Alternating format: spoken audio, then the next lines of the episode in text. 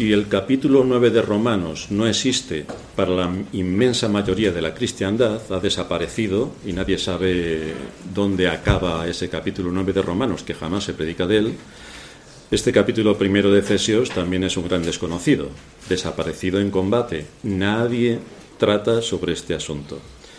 Pero como todo lo que aparece en la palabra de Dios es para nuestra edificación y para nuestra formación, pues vamos a ver qué es lo que nos enseña este capítulo primero de Efesios.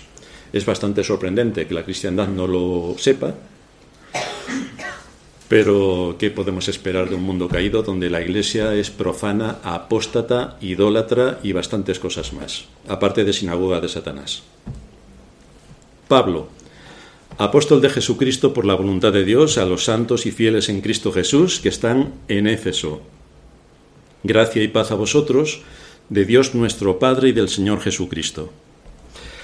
Bendito sea el Dios y Padre de nuestro Señor Jesucristo, que nos bendijo con toda bendición espiritual en los lugares celestiales en Cristo, según nos escogió en Él antes de la fundación del mundo. Esto tampoco existe para la cristiandad, borrado del mapa.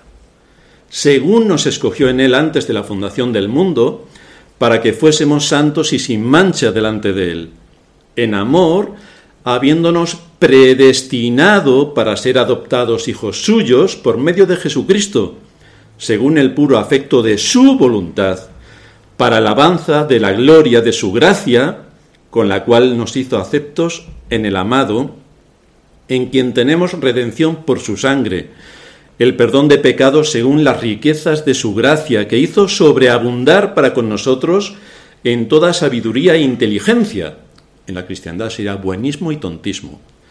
Dándonos a conocer el misterio de su voluntad, según su beneplácito, el cual se había propuesto en sí mismo, de reunir todas las cosas en Cristo, en la dispensación del cumplimiento de los tiempos, así las que están en los cielos como las que están en la tierra en él, asimismo, tuvimos herencia, habiendo sido otra vez predestinados conforme al propósito del que hace todas las cosas, según el designio de su voluntad, a fin de que seamos para alabanza de su gloria, nosotros los que primeramente esperábamos en Cristo.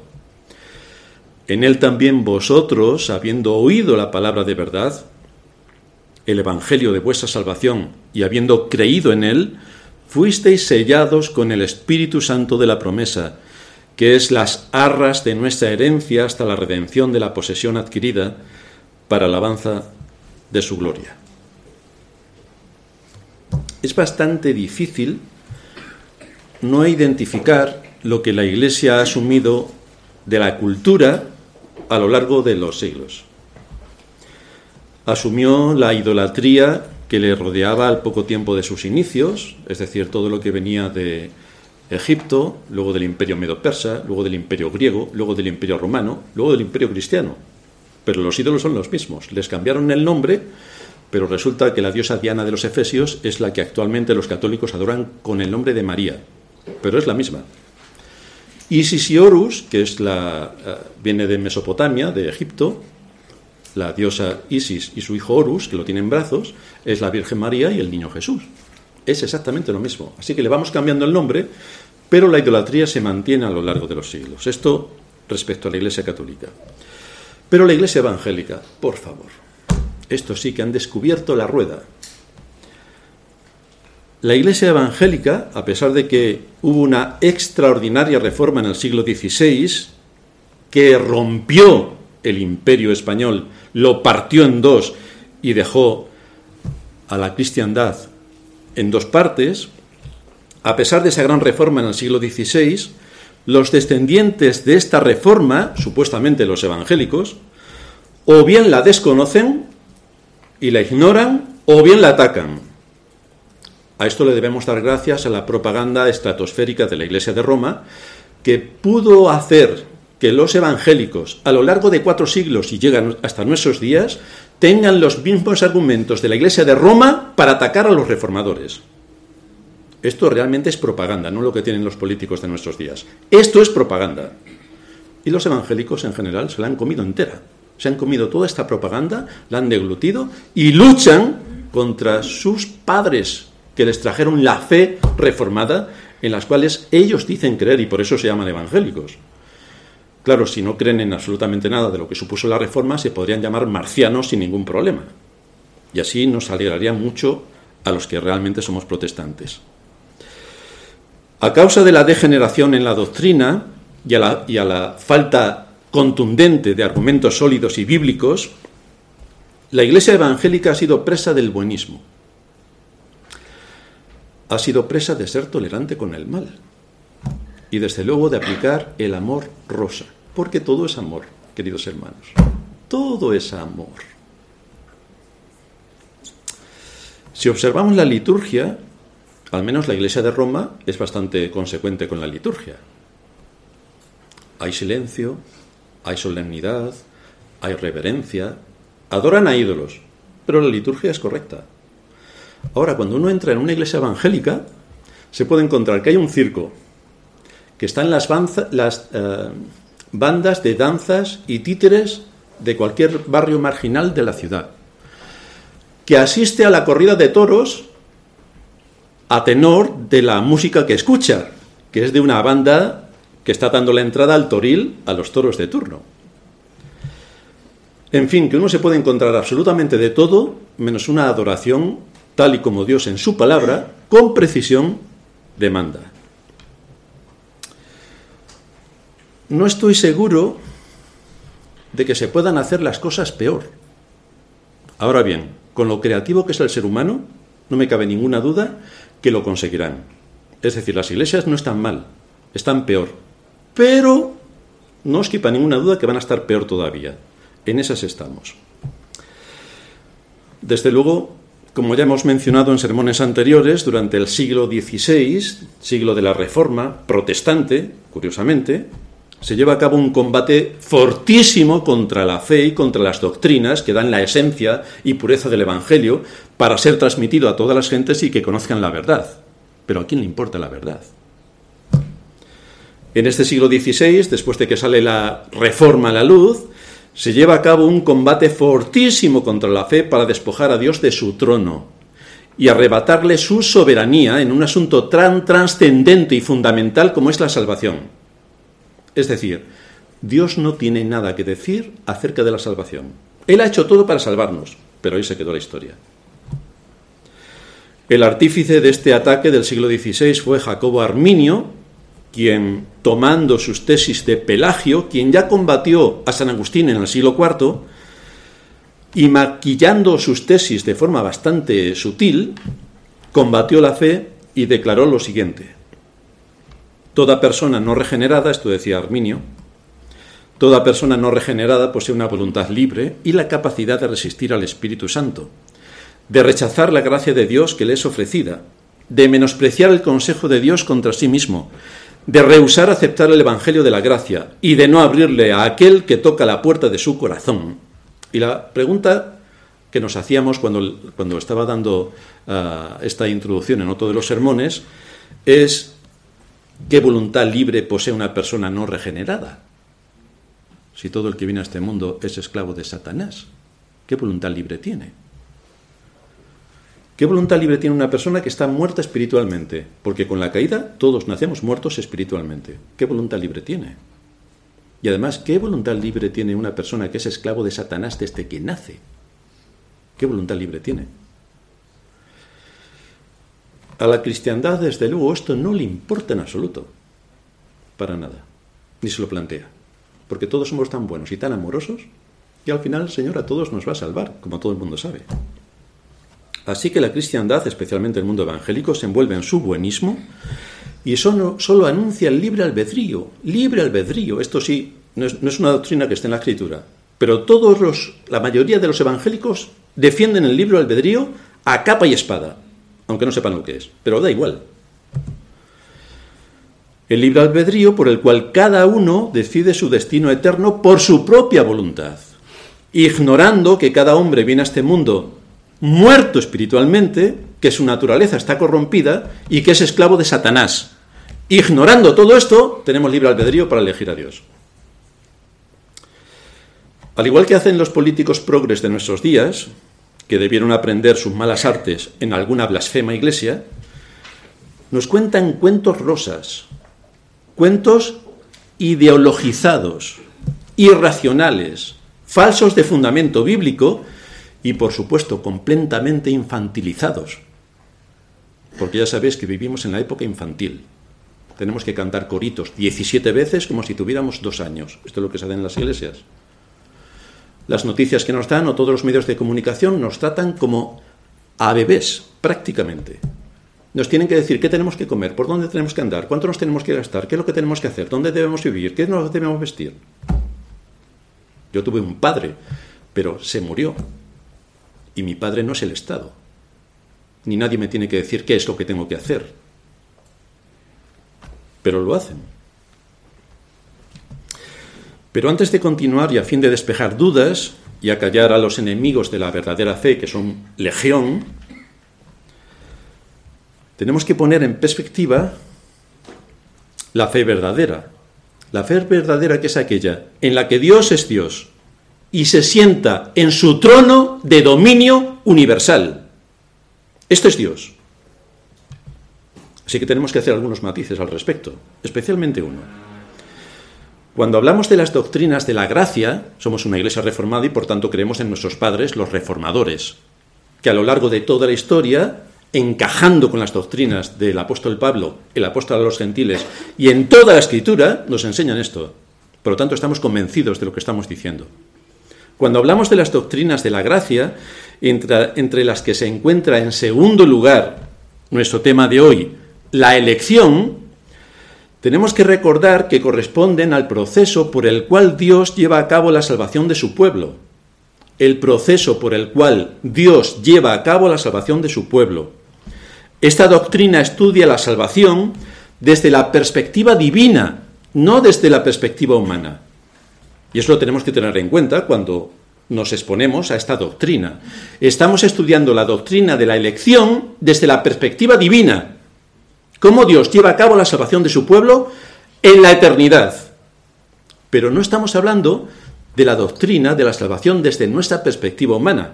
Eso corresponde a otro capítulo que hoy no lo vamos a dar. Estamos hablando de las doctrinas de la gracia.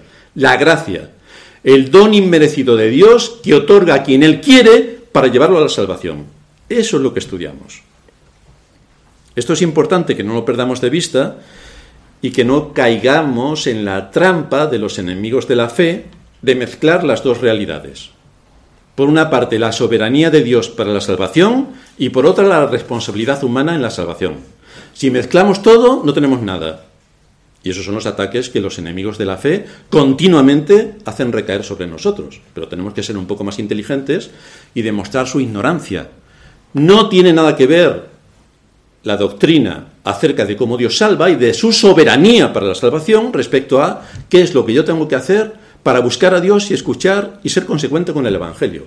Son dos líneas completamente distintas. Corresponde a lo que se llama una paradoja. Quien no sepa lo que es una paradoja, que lo busque en el diccionario. Pero por algo se inventó la palabra. Paradoja. Esto es una paradoja. Voy a poner un ejemplo bastante sencillo para esto. Cuando circulamos por Madrid o por cualquier gran ciudad, tenemos un sinfín de semáforos. Como todo el mundo sabe, los semáforos tienen tres colores, verde, amarillo, naranja y rojo. Para los progres sería verde, amarilla o naranja y roja. Pero los colores, como no tienen sexo, los definimos como los definimos. Verde te permite pasar a ti. Si cuando vas a pasar se pone en ámbar, te está diciendo que va a cambiar rápidamente a rojo, o sea que tengas mucho cuidado y que vayas frenando. Y rojo es que no puedes pasar. Pero, pero, depende de donde tú estés, el semáforo es verde o rojo. No es verde para todos. Depende de donde tú estés. Porque el que está en la zona perpendicular a la que tú estás, es decir, si tú vas recto y otro viene así, si tú lo tienes verde, él lo tiene rojo. Y si él lo tiene verde, tú lo tienes rojo. Así que depende de tu perspectiva y de la posición que tú tienes, es como tienes que actuar. Porque no es verde para todos ni es rojo para todos. Con este simple ejemplo lo que quiero demostrar es que lo que estamos estudiando es la perspectiva divina que puede ser perpendicular a la nuestra. En este caso es paralela. Pero no son dos verdes a la vez o dos rojos a la vez. Son distintos. Entonces no puedo interpretar cómo se lleva a cabo la salvación desde la perspectiva divina teniendo en cuenta mi perspectiva humana, porque entonces creo un conflicto realmente estratosférico y no me voy a aclarar. La escritura anuncia con claridad el hecho de que Dios es soberano en la salvación y anuncia con claridad que si tú te pierdes es culpa tuya. Lo anuncia con claridad. Así que las dos cosas son verdad. Por eso es una paradoja. Porque dos cosas que parecen opuestas son a la vez verdad las dos. Eso es una paradoja. De eso es de lo que estamos hablando.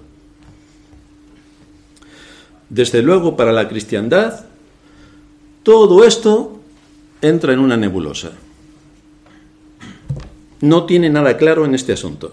Mezcla todo con todo para generar una controversia continua y sobre todo para no querer enterarse de nada. Porque si hay algún común denominador de la cristiandad en general y de los evangélicos en particular, es la ignorancia, queridos hermanos. Si tú quieres encontrar un ignorante, en las iglesias evangélicas encuentras para aburrir. En las católicas todos, en las iglesias evangélicas la mayoría. La ignorancia que parte, muchos dirán, hombre, yo no soy ignorante, yo soy muy instruido en la palabra de Dios. Dime los mandamientos, que es algo que he dicho muchas veces. Dime los mandamientos. Primer mandamiento, amarás a Dios sobre todas las cosas. Vale, siguiente. Suspendido. Dime los libros de la Biblia. Mm, Génesis y Apocalipsis, estupendo. ¿Y los que hay en medio? Los otros, has dicho dos, te quedan 64. ¿Cuáles son las doctrinas fundamentales de las escrituras? Doctrinas, doctrinas. Mm, ¿Qué, es eso de doctrinas? Doctrinas. Mejor no tener doctrina, porque dice la Biblia que el mucho conocimiento envanece, así que mejor no saber nada, efectivamente. O sea, ya sabemos por qué se llaman ignorantes. No hace falta hacer muchas más preguntas. El asunto es que dice la Escritura también que mi pueblo pereció porque le faltó conocimiento. Esto es muy antiguo. Ya Israel lo practicaba. Y la cristiandad de nuestros días no es que los practica, es que se sumerge en ello y no quiere saber nada más aparte del amor. Con mucho amor llegarán al infierno, así que que sigan tranquilos. Sin embargo, cualquier estudioso un poco serio de las escrituras podrá ver que ella nos muestra estos dos aspectos, que Dios es soberano y que el hombre es responsable de todo cuanto hace. Tú eres responsable, no puedes decir, no, es que Dios me dijo, como decía Adán cuando pecó, es que la mujer, vaya, y la mujer es que la serpiente, el caso es echarle la culpa a alguien. Pero aquí no. Aquí si tú te pierdes es culpa tuya. Así que en nuestra serie estamos estudiando este tema de la elección desde la perspectiva divina, no de la humana, desde la divina. Y hoy vamos a ver tres aspectos sobre esto. El primero es la obra imprescindible del Espíritu Santo. El segundo es la decisión imprescindible del Dios soberano. Y el tercero es la doctrina imprescindible de la elección divina. Así que vamos a ver en primer lugar la obra imprescindible del Espíritu Santo. Porque lo mismo hasta existe el Espíritu Santo, ¿eh? Lo mismo hasta existe y hace algo, lo mismo. La primera de las doctrinas que hemos expuesto en nuestra serie ha sido la de la depravación total, donde hemos expuesto de qué manera esto ha sido consecuencia y provocado por la caída, cada persona que viene a este mundo nace muerto espiritualmente. Para la cristiandad en general, no. Venimos con el mismo libre albedrío, podemos elegir entre el bien y el mal, y somos libres para hacer lo que nos dé la gana. Es decir, pagar impuestos o más impuestos. Para eso sí. Pero esto es lo que cree la cristiandad, no es lo que enseña la escritura. Venimos muertos espiritualmente, venimos con una naturaleza corrompida y venimos sometidos, sometidos al dominio de Satanás, a su imperio, Venimos siendo sus esclavos. Así aparecemos en este mundo. Nadie tiene el poder de resucitarse a sí mismo. Nadie tiene el poder de liberarse de Satanás y de su imperio. Nadie. Y por supuesto nadie puede hacer que su naturaleza corrupta sea perfecta. Nadie tiene ese poder para hacerlo. Por eso aquellos que son salvos necesitan una obra regeneradora previa que solo produce el Espíritu Santo obra que conocemos como nuevo nacimiento, nuevo nacimiento. Y como su misma palabra indica, cualquiera de nosotros que hemos nacido, que creo que los que estamos aquí hemos nacido todos, no se nos preguntó si queríamos nacer, simplemente nacimos, nos hicieron nacer. Y la escritura dice que a los creyentes se nos ha hecho renacer. Es decir, que hemos venido a la vida, pero no por nuestra voluntad, sino por una voluntad superior. Una voluntad que lleva a cabo el Espíritu Santo, que es quien regenera. Y es un poder extraordinario, nos dice Pablo en Romanos 8, 11. Si el espíritu de aquel que levantó de los muertos a Jesús mora en vosotros, fijaos lo que está diciendo, si el espíritu de aquel que, que, levantó de los muertos a Jesús mora en vosotros, es decir, que para levantar a Cristo de los muertos el Espíritu Santo actuó, el que levantó de los muertos a Cristo Jesús, vivificará también vuestros cuerpos mortales por su Espíritu que mora en vosotros. De manera que la misma operación que se llevó a cabo trayendo la vida a Cristo por medio de su Espíritu, es la que también se opera para arrancar de las garras de Satanás, de la muerte eterna y de la muerte espiritual a todos aquellos que Dios llama a la salvación. Esta es la obra del Espíritu. Así que que alguien diga que Él, por sus propios medios, viene a la vida, es para partirse de risa si no fuera porque se lo creen todos. La obra del Espíritu Santo es imprescindible para la salvación y es su obra, su obra. No es la nuestra, es la suya. De manera que si los hombres nacen con una naturaleza corrompida, esclavos de Satanás y muertos espiritualmente, y resulta que algunos de toda esa gran ingente cantidad de seres humanos son rescatados de esa situación y son adoptados como hijos de Dios, es evidente que la razón de que algunos se salven y otros se pierdan descansa en Dios, que es el autor. Es evidente, si uno piensa lógicamente y no ideológicamente. Si uno piensa lógicamente es evidente. El hombre no tiene en sí mismo vida espiritual. No puede hacer nada que sea verdaderamente bueno delante de Dios, nada ni siquiera entender las cosas de Dios, y mucho menos desear la salvación. Está fuera de su alcance, porque está muerto. Solo cuando el Espíritu Santo regenera a esa persona y le da la fe para creer en Cristo, es cuando entonces abraza el Evangelio, es cuando entonces conoce a Cristo, es cuando se arrepiente de sus pecados y es cuando lucha a muerte contra sus pecados. Por tanto, si el hombre nace muerto espiritualmente, venir a la vida espiritual, donde a esa persona se le da la fe y el arrepentimiento y se le pone en el camino de santidad, solo se lleva a cabo si el Espíritu Santo ha actuado, porque si no es imposible.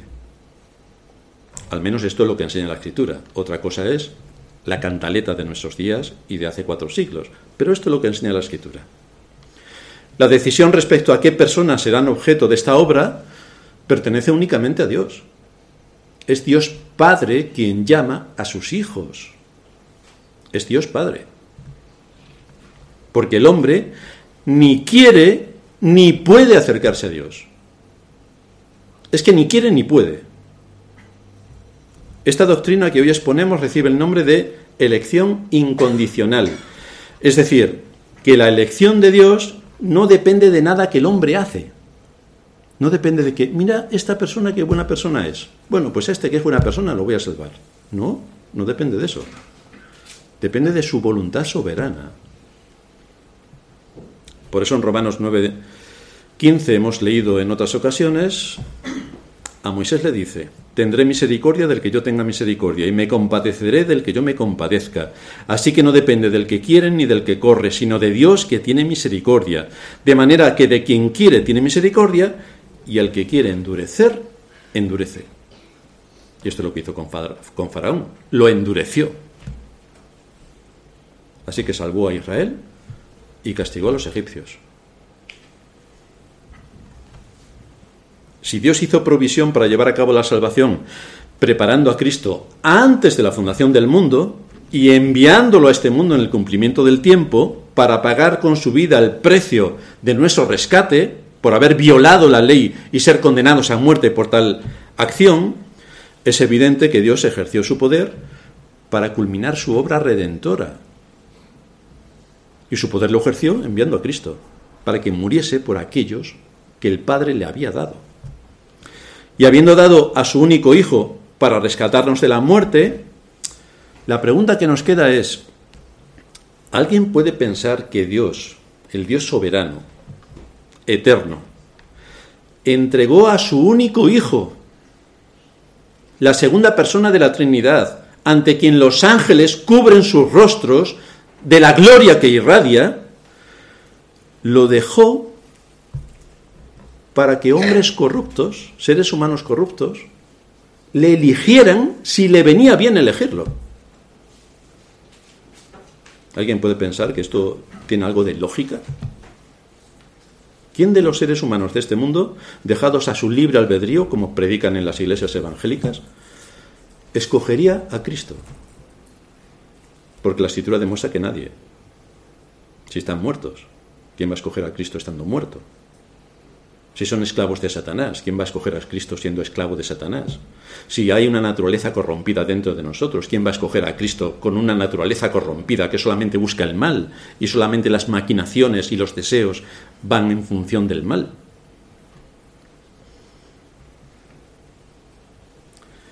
Esta corriente que niega que Dios sea no solamente el autor, sino también el consumador de la salvación se conoce en nuestros días como arminianismo, que viene de Jacobo Arminio. Los seguidores de Arminio se llaman arminianos. El 90% de las iglesias evangélicas, por no decir más, son arminianas. Esta es su doctrina. Una doctrina que niega a Dios el poder y la gloria en la salvación. Esta es la iglesia evangélica. Por supuesto, la católica es al 100%. En la evangélica estamos al 90%. Triste y lamentablemente, nos encontramos en que la lógica bíblica no funciona. Funciona la ideológica, pero no la lógica. Esto nos lleva a nuestro segundo punto, la decisión imprescindible del Dios soberano. Sobre el tema de la elección, el apóstol Pablo es bastante amplio en exponernos la enseñanza y nos da una excelente ilustración de cómo se lleva a cabo la redención. Lo hace, como veíamos la semana pasada, tanto con los hijos de Abraham como con los hijos de Isaac. Isaac nos dice la escritura que tuvo dos hijos, gemelos. Quiero matizar algo que la semana pasada no expuse con claridad y que Pedro me ayudó a, matizar las ideas, dado que no eran iguales, porque se nos dice que uno era velludo y el otro lampiño, partieron de dos óvulos distintos que fueron fecundados a la vez. El matiz que podemos hacer es que cuando un mismo óvulo es fecundado y se divide, quedan dos embriones con la misma carga genética y se, y se llaman univitelinos. Por eso son iguales, prácticamente iguales los dos, porque del mismo óvulo se ha dividido el óvulo y tienes dos personas prácticamente iguales. Son casi idénticos. O bien puede ocurrir que haya dos óvulos fecundados a la vez, que se llaman gemelos también, bivitelinos, pero que nosotros los conocemos como mellizos porque no se parecen, puede ser un niño y una niña, o si son dos niños o dos niñas, pues eh, son diferentes, no son iguales, porque no han partido de un mismo óvulo, sino de dos. Tienen carga genética diferente. En el caso de Jacob y Esaú, tienen carga genética diferente porque el uno era velludo y el otro no. Por lo tanto, correspondían a este segundo caso, eran hermanos mellizos. Pero esta ilustración nos proporciona una excelente argumentación del proceso redentor, ¿Por qué Dios escogió a Jacob y no a Esaú? ¿Por qué? ¿Por qué Dios elige a unos para la vida eterna mientras que permite a otros que permanezcan bajo la condenación eterna? Ya sabemos lo del amor y la cantaleta del amor, pero aquí estamos hablando de cosas serias. ¿Por qué Dios salva a algunos y no deja que todos se condenen? Como sería lo lógico. ¿Por qué Dios salva a algunos? Pues Pablo nos da la respuesta en el primer capítulo de Efesios, el que hemos leído, donde describe que los elegidos han sido, esto a los evangélicos les chirrían los dientes y le crece vello eh, por todo el cuerpo, parecen osos que se han escapado de alguna caverna. Pero la escritura dice que los elegidos han sido predestinados. Predestinados. Esto en la iglesia evangélica no se puede nombrar. Puedes hablar de Satanás, puedes hablar del buenismo, puedes hablar de mil cosas, pero no de predestinados, esto está prohibido. Pero la escritura lo pone. Puedes hablar del libre albedrío que no aparece en la escritura, pero no puedes hablar de predestinados que sí aparece. Esto es bastante curioso. Se parecen a los políticos. Dice Pablo que los creyentes, los elegidos, han sido predestinados para ser adoptados hijos suyos según el, puro afecto de su voluntad, la voluntad de Dios. Así que según la escritura, parece ser, parece ser, según la escritura, parece ser que Dios es soberano. Parece ser. La inmensa cristiandad cree que no. Pero según la escritura, parece ser que sí. Es decir, que ejerce su voluntad en el cielo y en la tierra. Y que es el único, además, que tiene libre albedrío. Porque lo que él quiere lo hace. No sé yo si lo que vosotros queréis hacer lo hacéis, pero a mí no me sale nada bien. O sea que no tengo ningún libre albedrío, todo me sale al revés. Tengo relibre rebeldía, pero libre albedrío no tengo nada. Todo me sale al revés. De esta manera, cuando Pablo le escribe a la iglesia de Éfeso, les está diciendo que los creyentes hemos sido elegidos por Dios para hacernos sus hijos. Dios ha determinado quiénes iban a ser sus hijos y los ha llamado. Es Dios quien tiene el poder para hacer esto. No son las criaturas las que tienen el poder legal de hacerse hijos adoptivos de Dios. Es Dios quien tiene el poder legal para hacer hijos adoptivos, que es lo que son los creyentes. Pero esto es un asunto legal que entra dentro de la legalidad. No es porque yo quiera, es porque Dios quiere. Porque si no, no podría ser hijo. Soy hijo de aquel que me adopta legalmente, no porque yo quiera serlo. En nuestra confesión de fe, en el capítulo tercero, se establecen nuestras convicciones respecto a esta doctrina. En el capítulo tercero de nuestra confesión de fe, el punto 3, decimos allí que por el decreto de Dios y para la manifestación de su propia gloria, algunos hombres y ángeles son predestinados a vida eterna por medio del Señor Jesucristo. A los demás, Él los ha dejado para que sean condenados en sus pecados para la alabanza de su gloriosa justicia. Y en el punto 5 decimos, aquellos que Dios ha predestinado para la vida, desde antes que fuesen puestos los fundamentos del mundo, conforme a su eterno e inmutable propósito y al consejo y beneplácito secreto de su propia voluntad, los ha escogido en Cristo para la gloria eterna. Pero esto es por su libre gracia y por su puro amor, sin cualquier otra cosa en la criatura como condición o causa que le mueva a Dios para elegirles, porque el hombre nada puede aportar. Por eso se llama la doctrina la elección incondicional, porque no depende de una condición del ser humano. Es incondicional porque Dios elige porque Él quiere. Punto. Ahí se acabó la historia. Pero alguien podía preguntarse, ¿sobre qué base lleva a cabo Dios su elección? ¿Por qué elige a unos y no a otros? ¿Por qué? Pues eso es una cosa suya, que entra dentro de su decreto secreto. Y la escritura no nos dice por qué. Entra dentro de su decreto secreto. Ya sabes que todos los países tienen sus servicios secretos. Y no sabemos nada, porque si supiésemos lo que hay, iba a votar su abuela. Entonces es todo secreto. Pero Dios también tiene su secreto. Esto entra dentro de su decreto secreto y no tenemos acceso. Así que si no tenemos acceso, no podemos ir más allá, ni empezar a elucubrar cuáles son las razones por las que Dios elige a unos y no elige a otros. Una cosa es cierta, la elección no está hecha sobre la base de cualquier cosa que Dios encuentre o deje de encontrar en el ser humano. No, no hay nada en nosotros. Todo depende de Él, pero nada en nosotros.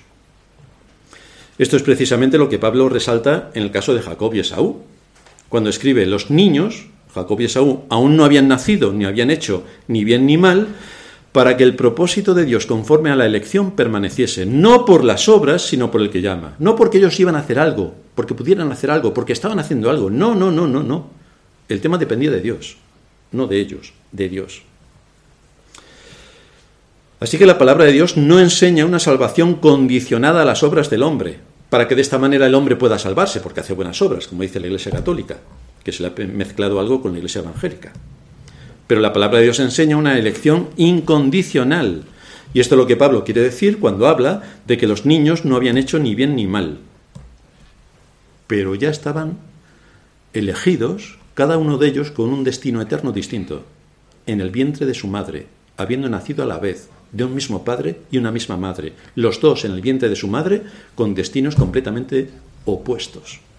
Y todo bajo la voluntad de Dios, no bajo la voluntad de ellos. Entonces alguno también podría preguntar, Esto quiere decir que no hay necesidad de arrepentimiento, ni necesidad de la fe, porque Dios, como elija a quien quiere, pues ya me elegirá a mí si quiere, y yo no tengo que hacer nada más. Pues hombre, no sé si se puede ser más necio o puedo utilizar otra palabra peor, pero desde luego quien piensa así es un necio superlativo, porque no ha entendido absolutamente nada de la escritura. Estamos estudiando la salvación de la perspectiva divina, pero tú tienes la responsabilidad de buscar a Dios, tienes la responsabilidad de leer las escrituras, tienes la responsabilidad de arrepentirte, tienes la responsabilidad de ejercer tu fe y tienes la responsabilidad de andar en santidad. Si no haces nada de todo esto, no te quepa ninguna duda de que vas al infierno. Y cuando llegues allí no dirás, ay, es que el Señor no me escogió. Vas a recibir otras palabras más fuertes que las mías, seguramente. Pablo dice en Efesios 2.8, un texto que todos los cristianos se saben de memoria. Ahora, casi nadie lo entiende. Por gracia sois salvos, por medio de la fe. Y esto no es de vosotros, es un don de Dios, que no es por obras para que nadie se gloríe. Esto se lo saben casi todos los cristianos. Pero no lo entienden. No lo entienden. Pablo está diciendo que la fe es un don de Dios, para que no podamos jactarnos de la fe. ¿Y qué dice la inmensa mayoría de la cristiandad? Que ellos ponen su fe. Claro, y así Dios los salva, porque ellos ponen su fe. Pero si no tienes fe, que te la da Dios, que es Dios el autor de la fe, no tienes fe, pues no hay forma de que lo puedan entender. No sé si tienen que ir a la Sorbona, al Liceo Francés, a Cambridge, a Oxford, al MIT, no sé dónde tienen que ir. Pero es bastante sencilla la escritura para entenderla, si uno la quiere entender. Es interesante lo que dice Gordon Girot en uno de sus libros que se llama La fe más profunda. ¿No es acaso, dice Gordon, no es acaso precisamente lo que hacen algunos? Jactarse de su fe. Dicen, yo oí predicar al evangelista o al pastor, yo atendí la, invitación que hizo. Pues ya sabéis, levantar la mano todos los que seáis pecadores. Claro, imagínate, ¿quién no va a levantar la mano? Pues todos ya estáis convertidos, porque lo digo yo, claro. Yo atendí a la invitación. Yo tomé mi decisión. Yo me arrepentí. Yo creí. Yo fui salvo. Dice el autor, pero aquí lo único que se repite una y otra vez es el yo, yo, yo, yo, yo, yo, yo. Pero aparte del yo, yo, yo, ¿Y Dios dónde está? Si todo es tuyo. ¿Y cómo te vas a presentar delante de Dios? Yo, te presentas, yo, aquí estoy yo. Si todas nuestras obras son como trapos de inmundicia, si la Biblia está aburrida de decir estas cosas, ¿pero qué le importa esto a la cristiandad? Sigue diciendo, los ególatras espirituales que se jactan de su salvación olvidan muchas cosas. Olvidan, cuando uno entiende la doctrina, que si escuchan al predicador ha sido porque estaba predestinado que iban a escucharle y porque el Espíritu de Dios les indujo a escucharle. Olvidan que si tomaron una decisión fue solo porque Dios había ordenado con anterioridad que deberían hacerlo y también porque el Espíritu de Dios movió sus corazones para que lo hiciesen. Olvidan las palabras de Cristo, no me elegisteis vosotros a mí, yo os elegí a vosotros. ¿Pero esto le importa algo a la cristiandad? Nada. Y llegamos a nuestro tercer punto. La doctrina imprescindible de la elección divina. Puesto que es Dios quien lleva a cabo la elección y puesto que no hay nada en nosotros que le induzca a hacer esa elección, ¿nos proporcionan las escrituras alguna pista, como decíamos, como decíamos antes, sobre qué base es la que Dios utiliza para llamarnos a la salvación? Pues Pablo sigue insistiendo en Efesios 1, el capítulo que hemos leído y nos dice que Dios hace todas las cosas según el propósito de su voluntad, a fin de que seamos para alabanza de su gloria. Así que nos lo deja bastante clarito. Los apóstoles, desde luego, comprendieron la enseñanza que el Señor ya les había dejado. Los apóstoles, no debemos olvidar que cuando hablan de las escrituras, así dice la escritura, o cuando el Señor menciona las escrituras, o cuando todos hablan de las escrituras, se refieren al Antiguo Testamento, cosa que la cristiandad de nuestros días aborrece.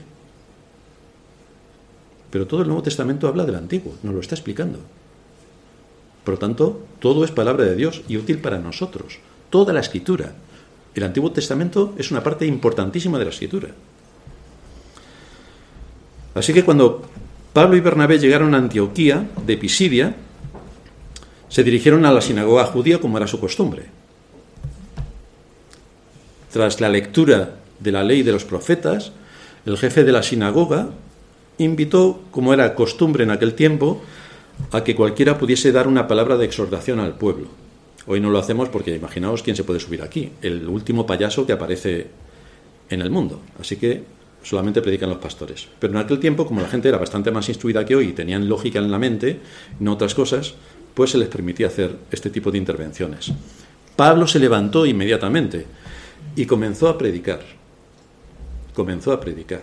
Otros empezarían a contar su experiencia, lo bien que comieron este fin de semana pasado, las paellas que hicieron tan ricas, pero Pablo comenzó a predicar. El sábado siguiente, ya que eran judíos y estaba en un entorno judío, se reunió casi toda la ciudad, nos dice la escritura, para escuchar la palabra de Dios. Pero cuando los judíos que gobernaban vieron a las multitudes, se llenaron de envidia y hubo un enorme tumulto público, porque no podían aceptar que Pablo tuviese tal éxito predicando el Evangelio de Cristo. Y fue en ese momento cuando Pablo dice, puesto que no queréis oírnos, nos volvemos hacia los gentiles. Y así lo hicieron. Se volvieron a los gentiles, entre los cuales estamos nosotros. Predicaron el Evangelio de Cristo a los gentiles. Predicaron acerca de la redención que es en Cristo Jesús y que consumó en la cruz. Así que Lucas añade un comentario bastante interesante en Hechos 13:48. Creyeron todos los que estaban ordenados para la vida eterna. Vaya, vaya creyeron todos los que estaban ordenados para la vida eterna. Ni uno más, ni uno menos. Una cifra numérica. Aquellos que fueron llamados, predestinados para ser adoptados hijos de Dios. Aquellos que han nacido no de sangre, ni de voluntad de carne, ni de voluntad de varón, sino de Dios. Solamente ellos creyeron solamente ellos. Este hecho, cuando es explicado, siempre conduce a una pregunta retórica y no muy inteligente. ¿Es que entonces somos todos robots? Porque si Dios ha determinado que quiénes se van a salvar y quiénes no se van a salvar, entonces somos todos robots y andamos como robots, no tenemos libertad, libre albedrío, bla, bla, bla, bla, bla, bla, bla, bla. Pues hay dos respuestas para esta pregunta cuando empiezan así con la retartalilla y ya nos duele la cabeza de explicarlo 27 millones de veces. La primera respuesta a esta pregunta es que esto no debe ser ningún problema para el impío, porque no quiere a Dios, aborrece a Dios, es enemigo de Dios, odia a Dios, blasfema contra Dios, le repele la idea de Dios. Así que si condena está exactamente donde quiere estar, porque sus misma, su misma mente y sus mismos hechos continuamente lo están diciendo no le preocupa el hecho de ser una criatura perdida. Más bien, cuando nos encontramos a este tipo de personas, se enorgullecen de no creer en Dios y lo desprecian en grado superlativo. Entonces no hay ningún problema, si es eso lo que quieren. Por lo tanto, ¿qué robot ni qué robota? No hay nada. El Señor dijo, el que a mí viene, no le echo fuera. Pero el impío no quiere acercarse a Dios. Por lo tanto, está perdido precisamente porque no desea ser salvo. Pues ahí lo tienes. La segunda respuesta, que queda bastante clara en las escrituras, si se estudia con un mínimo de precisión, desde luego, es que no hay absolutamente nadie que haya deseado la salvación y que le haya sido negada. No hay nadie. Nadie. No hay nadie que haya deseado la vida eterna y haya fracasado en su búsqueda. Nadie. Así que en el día del juicio la condenación es que los hombres amaron más las tinieblas que la luz, porque sus obras eran malas. Porque si estas personas hubieran ido a Cristo, habrían tenido con toda certeza la aceptación de Cristo y no habrían sido arrojadas de su lado. Nadie podrá decir en aquel día, yo habría venido a ti, pero tú no me quisiste. Nadie podrá decir esto. Nadie. No habrá nadie que le diga a Dios, yo deseé la vida eterna, pero tú me diste la muerte. Nadie podrá decir esto. En aquel día los impíos conocerán la verdad y sabrán que ha sido que ha sido su continuo desafío a Dios, su continua rebelión contra Dios, su negación de Dios, lo que les ha condenado a la, muerte eterna. Pero eso es lo que ellos estaban buscando y lo que querían. Por eso diferenciamos la responsabilidad humana de la soberanía divina. La base de nuestra doctrina de la elección tiene que ver, repito, con la forma en la que Dios lleva a cabo la salvación, estudiada desde su perspectiva. Por lo tanto, eso es lo que encontramos. Los que no quieren a Dios, pues ahí tienen su camino. Pero el que busca a Dios, lo encuentra. El que busca a Dios, lo encuentra. Algunos textos que nos ayudan para fijar más esta doctrina de las Escrituras en nuestra mente. Juan 6, 37. Todo lo que el Padre me da vendrá a mí, y el que a mí viene no le echo fuera. Y esta es la voluntad del Padre, el que me envió, que de todo lo que me diere no pierda yo nada, sino que lo resucite en el día postrero. Bastante clara la doctrina. Solo aquellos que el Padre da a Cristo pueden venir a Cristo. Solo aquellos que Dios llamó desde la eternidad son los que han sido adoptados hijos suyos de acuerdo a su voluntad soberana y bajo un criterio legal. La salvación está completamente en las manos de Dios Padre. Y es Dios Padre quien les da a Dios Hijo a todos aquellos que ha llamado a la eternidad. Y es Dios Espíritu Santo quien regenera a aquellos que Dios Padre le ha dado a Cristo para que muera por ellos. Los regenera y los trae a la vida. Juan 15, 16. El texto que leíamos antes. El Señor dijo, no me elegisteis vosotros a mí, sino que yo os elegí a vosotros. Porque si hay algún texto que señala claramente la elección incondicional, es este. El arminiano dice que es el hombre quien escoge a Cristo. Pero Cristo dice, no, no, no, no, no te equivoques. Soy yo quien te escogió a ti, no tú a mí. Yo a ti.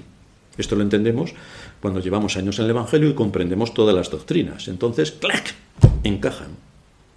Claro, no nos podemos poner a evangelizar diciéndole al que está ahí delante, bueno, como hacen en muchas iglesias, Cristo ha muerto por ti, Cristo ha muerto por ti. Pero ¿cómo va a morir Cristo por un impío? En el sentido de que jamás le va a atender, jamás se va a acercar a, Cristo. Más bien hay que predicarle acerca del arrepentimiento, no acerca de que Cristo ha muerto por ti, porque tú no lo sabes. No mientas.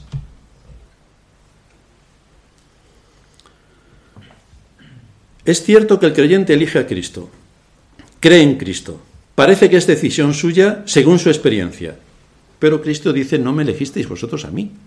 Según nuestra experiencia parece que sí. Por ejemplo, nosotros decimos, yo nací, pero tú naciste o te hicieron nacer. Pero decimos yo nací. Pues es lo mismo. Yo creí, yo me convertí, pero ni yo creí ni yo me convertí. Me convirtieron. Me convirtieron. La observación negativa de Cristo, cuando dice, no me elegisteis vosotros a mí, la observación negativa de Cristo es una forma de decir que aunque el creyente asume que es él mismo quien ha decidido elegir a Cristo, la realidad es que Cristo es quien elige al creyente. Nosotros pensamos que todas las cosas buenas que hacemos en la vida, como es creer en Cristo, las logramos por nuestros propios medios. Pero no es así, tampoco es así. Debemos recordar que Dios es quien produce en nosotros tanto el querer como el hacer por su buena voluntad. Porque ni siquiera eso está en nosotros. Cuando hacemos algo que nos podemos jactar y decimos, bueno, fíjate esto que he hecho, qué bien lo he hecho. Es Dios quien produce en vosotros tanto el querer como el hacer por su buena voluntad. Ni siquiera te puedes jactar de eso. Juan lo expresó de otra manera en su primera carta. Nosotros le amamos a Él. ¿Por qué? Porque Él nos amó primero. Él nos amó primero. El amor de Dios es anterior al amor del hombre. Pero el amor de Dios es selectivo. La cristiandad dice que Dios ama a todo el mundo. Coge Juan 3.16, lo despedaza y le enseña otra cosa distinta a lo que enseña el texto. Porque se quedan en Juan 3.16. No leen el 18, que entonces les, les arranca de cuajo toda su idea. El amor de Dios es anterior al amor del hombre. El amor de Dios es electivo y selectivo. Dios no amó a todos los hombres ni a todos los seres humanos. Todos los seres humanos no son sus hijos, son sus criaturas, es su creación, pero no son sus hijos. Solo son sus hijos aquellos a quienes Él llama y escoge de entre todas las naciones y los adopta como hijos suyos, bajo un procedimiento legal. Por eso en el texto de Amós que leíamos en la introducción, se nos dice en el versículo 2 del capítulo 3, a vosotros solamente he conocido, que quiere decir he amado, a vosotros solamente he amado, de todas las familias de la tierra. Hombre, ¿y por qué no escogió a los egipcios, a los asirios, a los babilónicos? ¿Por qué no los escogió? Pues no los escogió. ¿Y por qué hoy la cristiandad dice que Dios ama a todo el mundo? Si eso jamás en la escritura ha existido. Y los textos que enseñan lo contrario son contundentes y abundantes.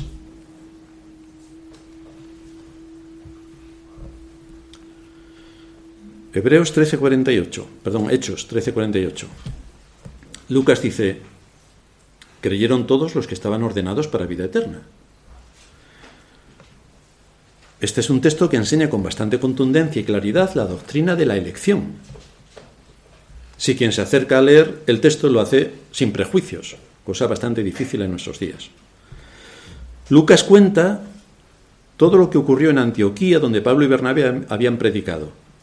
Al informar acerca de cómo estaba el ministerio en aquel lugar, es donde dicen creyeron todos los que estaban ordenados para vida eterna.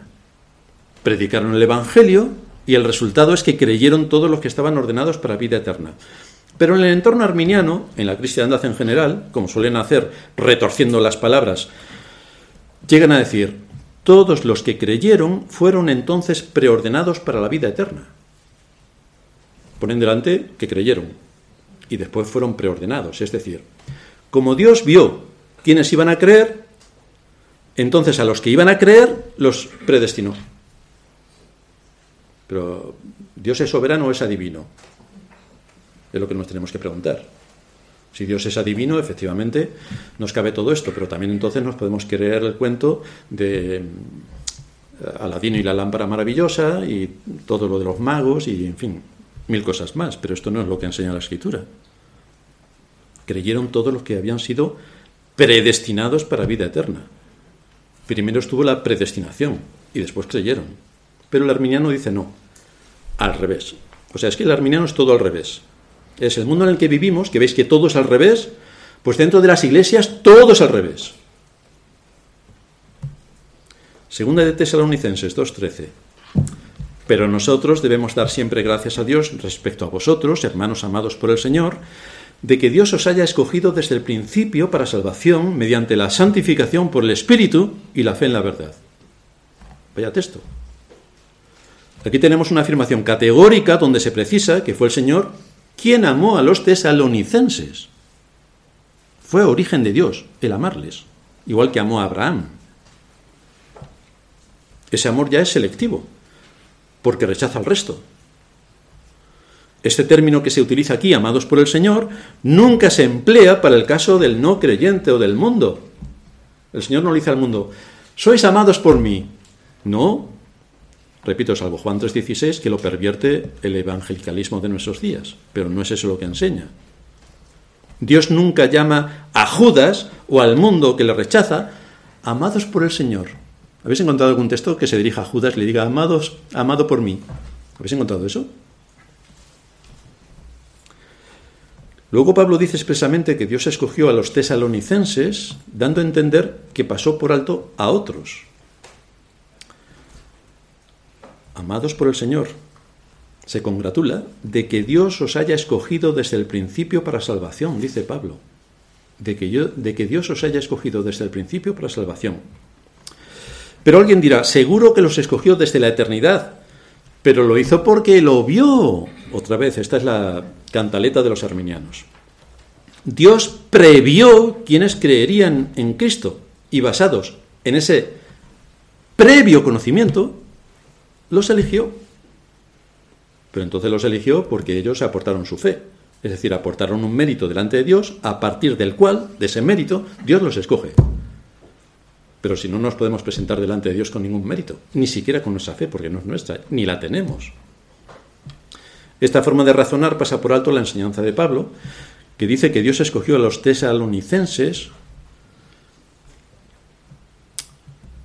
dice que los escogió no porque eran santos o porque creyeron, sino para que fuesen santos y creyeran. No por lo que eran, sino por lo que iban a ser. Porque cuando Dios llama, hay unas evidencias. La salvación viene solo por la fe, de manera que cuando Pablo dice que Dios eligió a los tesalonicenses para salvación, esto implica que Dios eligió darles el único medio para conseguir la salvación. ¿Cuál es el único medio para conseguir la salvación? La fe. Pues eso es lo que Dios da.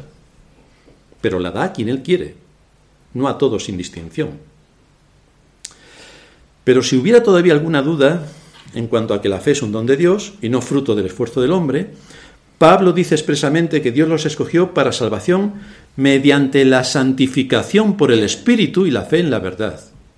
Es decir, hace otra aportación para decir, es que sois salvos por esto, porque el Espíritu os ha santificado, ya lo ha hecho, y también por la fe en la verdad que os ha sido dada. En otras palabras, salvación, santificación y fe es un todo que les fue dado a los tesalonicenses de parte de Dios. Por eso creyeron. Por eso creyeron. Efesios 1, 4 y 5. Pablo dice que Dios Padre nos ha bendecido con toda bendición espiritual según nos escogió en Él antes de la fundación del mundo para que fuésemos santos y sin mancha delante de Él en amor, habiéndonos predestinado para ser adoptados hijos suyos por medio de Jesucristo, según el puro afecto de su voluntad. Habla bastante claro del tema de la elección. Dice que Dios nos escogió, no que nosotros escogimos a Dios. Dios nos escogió. Luego añade que Dios nos ha predestinado. Además, la elección soberana se subraya más con la afirmación de que Dios nos escogió en Cristo. Es decir, nos escogió no debido a nosotros mismos, sino por causa de Cristo, que es el enviado desde el cielo, quien dejó su gloria para someterse a un proceso legal por el que la ley le imputó nuestro pecado. Y la misma ley le cogió su justicia y nos la imputó a nosotros. Ese es el proceso legal por el que somos salvos. Los arminianos continuarán diciendo que Dios sí predestinó a algunos, pero esto lo hizo en base a su previo conocimiento de lo que iba a ocurrir, bla, bla, bla, bla, bla, bla, bla, bla, porque Dios es un adivino. Así que la decisión depende realmente del hombre y no de Dios. Pero Pablo nos dice que eso no es así. No nos dice que Dios nos escogió porque somos santos, repito, sino para que fuésemos santos.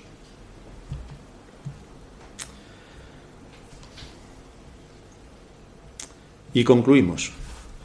El asunto aquí es, ¿la gloria de la salvación es de Dios o del hombre? ¿De quién es la gloria de la salvación? ¿Es Dios quien lleva a cabo todo para la gloria de su nombre y el bien de su pueblo? ¿O es el hombre quien lleva a cabo un asunto tan trascendente como es resucitarse a sí mismo? Pasar de ser un ser corrupto a un ser perfecto y librarse por sí mismo del dominio y del imperio de Satanás. Y entonces elige a Cristo. Porque es de esto de lo que estamos hablando. Desde luego nosotros solamente podemos decir una cosa, la que dice el Salmo 115. No a nosotros, oh Jehová, no a nosotros, sino a tu nombre sea la gloria. Y ahí nos quedamos. Dios es el todo en todos la máxima autoridad, el Dios soberano, al único que se le debe rendir culto y, pleitesía, al único y sabio Dios, nuestro Señor, sea la gloria y la honra por los siglos de los siglos.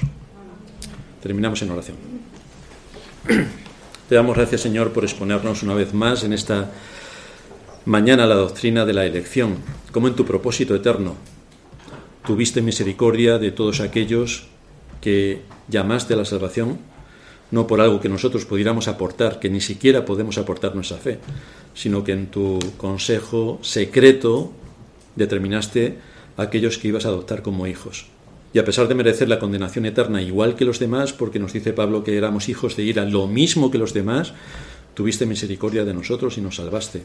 Así que te damos gracias por esta obra de misericordia y de gracia que llevaste a cabo en medio de tu pueblo para rescatarnos de una muerte que merecíamos, la muerte eterna, y traernos por medio de Cristo a la vida eterna.